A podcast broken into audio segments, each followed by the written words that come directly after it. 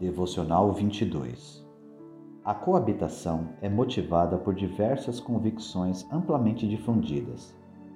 Uma delas é a ideia de que a maioria dos casamentos é infeliz.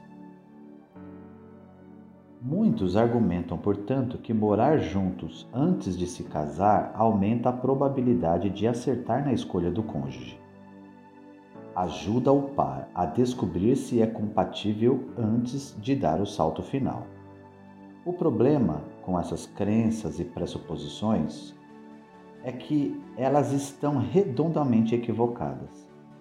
Há indícios consideráveis de que os casais que moram juntos antes do casamento apresentam maior probabilidade de se separar depois do casamento.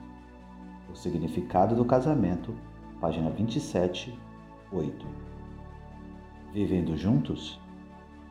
Muitos casais acham boa ideia viver juntos antes do casamento, a fim de determinar se seus sentimentos românticos perdurarão e se o casal é compatível.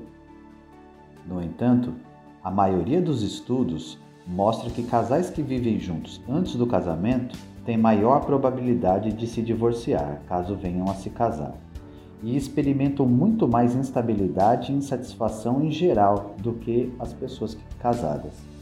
Por quê? Uma razão é que a coabitação falha em fazer da confiança leal o coração do relacionamento amoroso. Dizer a alguém, eu te amo, mas não quero me casar, é uma contradição. O que isso quer dizer é: quero receber coisas de você, mas não amo você o suficiente para lhe confiar toda a vida. Reflexão: Quais são algumas das razões pelas quais a coabitação pode predispor um casal a ter problemas no futuro, mesmo que se casem? Quais são as vantagens de viverem juntos somente depois de se casarem? Pensamento para a oração. Peça a Deus que ajude as pessoas da nossa sociedade a não temerem o casamento.